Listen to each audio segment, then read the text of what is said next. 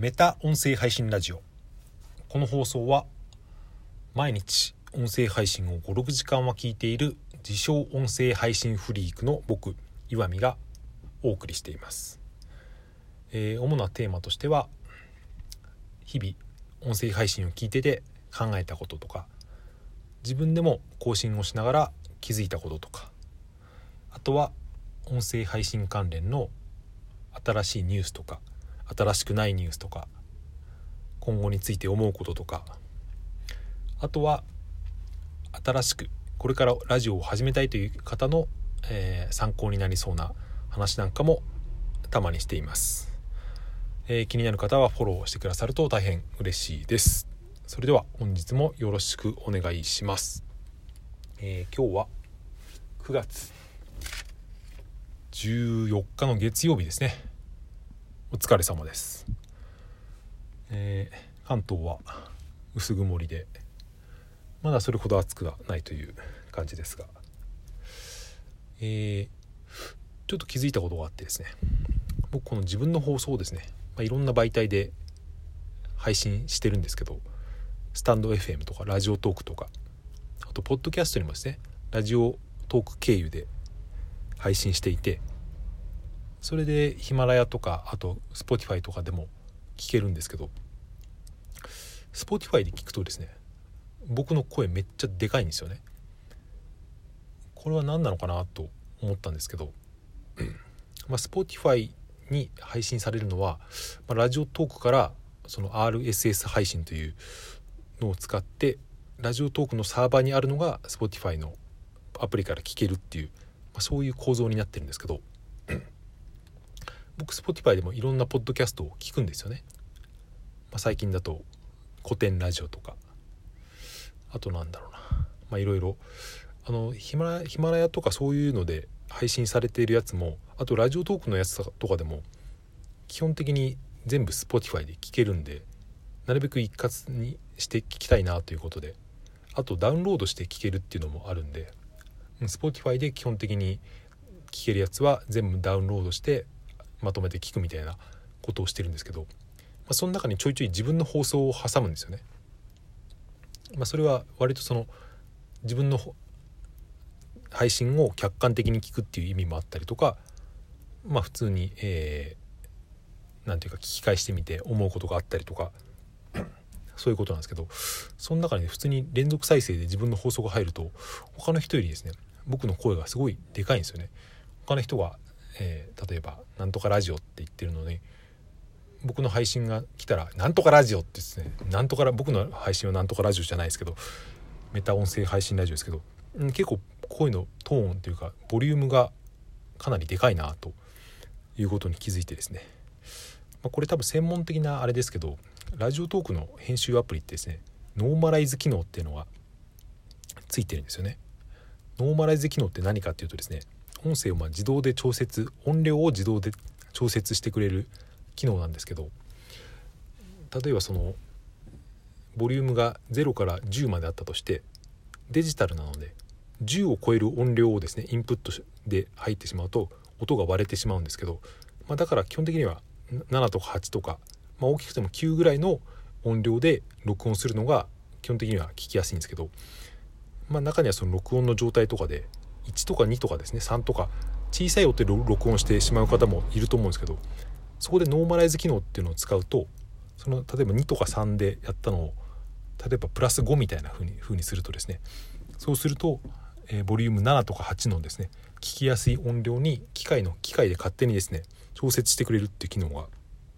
ラジオトークにはあるんですよね。多分、うん、別に特に公表されてないですけど僕が自分で録音して使ってみると多分そういうことだと思うんですけどそれがですね、うん、割と効いてるのかなと思って。スタンド FM でですね自分の配信を聞き返してみると他の方と比べてそれほど大きいなって思うことはないんですけど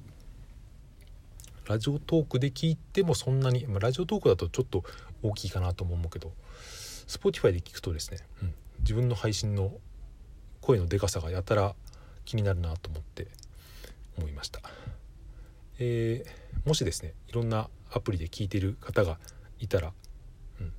しその音量の大きさとかで気になることがあったらですねうん確かにでかくでかいと思いますって思ってる方とかいや別にそんなに大きくないですよっていう思う方がいたらですね何かで教えていただけるとありがたいです。ラジオトークは、えー、質問で多分匿名でコメントとか送れたりしますし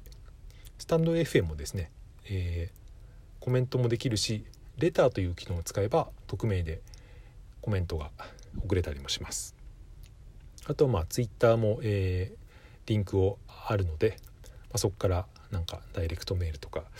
なんかリプライとかでも何でもいいのでもし、えー、気づいた方がいたらですね、えー、何でも教えていただけるとありがたいです。ここまでで6分かかってしまったんですけど、えー、一応本題があるので今日は多分長くなります、え今日の本題というか話してみたいことはポッドキャストの可能性っていうことについてえちょっと考えてみたことがあったのでそれについて話したいんですけどあるノートの記事を読みましてそれがえっと多分リンク貼っておきますけどジャパンマーケティング事務局みたいなそういう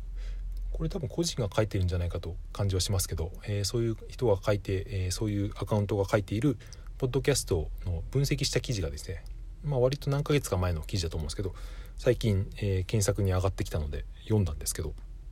まあ、その中でアメリカのポッドキャスト事情についていくつか触れられていてそれは結構面白かったので、まあ、それを共有というか思うことを話して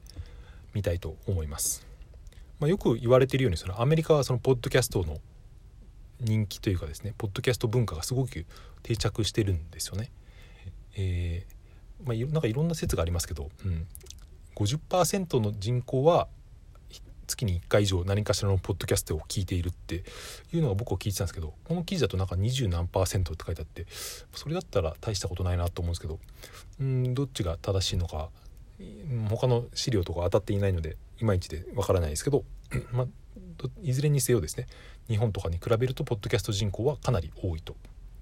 中国よりも多分多いって言われてたかな、まあ、いろんな理由車とか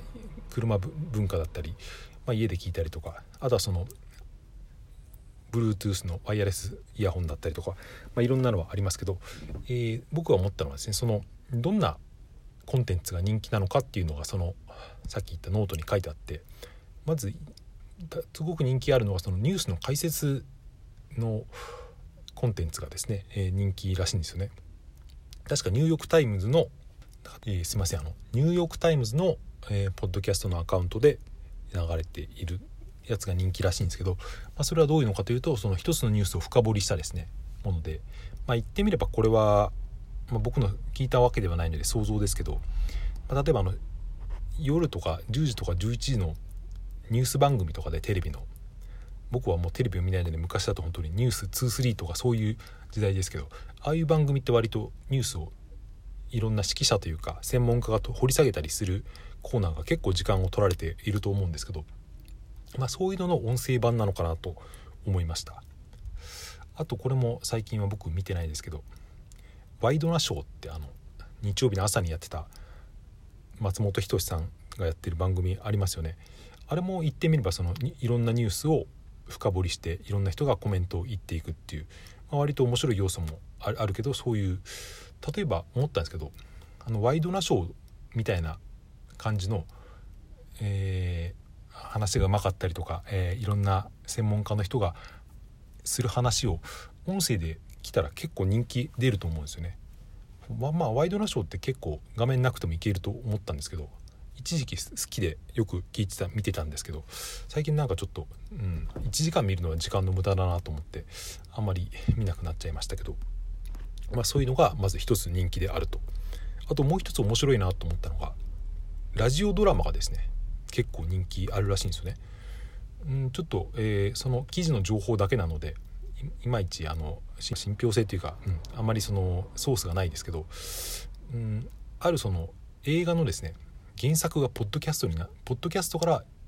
原作で映画になったっていうですねジュリア・ロバーツがテレビで、えー、出演したドラマのその原作がポッドキャストってそういうこともあるみたいですねその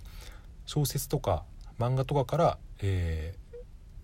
ドラマになったんじゃなくて初めから原作がですねポッドキャストで公開されてそれをドラマ化したみたいなそういう経緯があったりすることもあるみたいですね。要するに、うん。まあ、僕よりもっと昔の多分ラジオがエンタメの中心だった時ってラジオドラマって結構盛んだったようなんですね。僕もその時代を知らないですけど。でもやっぱり耳から物語を聞くって割と想像力膨らませられるしうん。面白いのかなと。僕一時期あの Audible で「ハリー・ポッター」をすげえ聞いてた時期がありましたけど風間森夫さんが、えー、声優でやってるんですよね。うん、ああいう感じ、まあ、あれは小説の朗読ですけどああいう感じででもそのラジオドラマ音声ドラマっていうのは結構ですねハマる人はハマるんじゃないかなとか思ったりしてですね、まあ、そういうのが、うん、これから日本でも伸びていくのかななんて思いました。もうこれラジオトークの時間限界なんでもうちょっとこれは話は、えー、できないですけど、うん、まあこういう人のしゃべりみたいのはそんなにマスには響かないというか、まあ、有名人とかであれば別ですけど基本的にそういう、えー、一人しゃべりのコンテンツっていうのは狭く深く刺さるものでマスっていうかその大勢に刺さるようなのはそういうニュースとかドラマとかそういうコンテンツなのかなってことも思ったりしました。はい。それでは今日は終わりにしたいと思います。最後まで聞いていただいてありがとうございました。今日も良い一日を。お過ごしください。さようなら。また明日。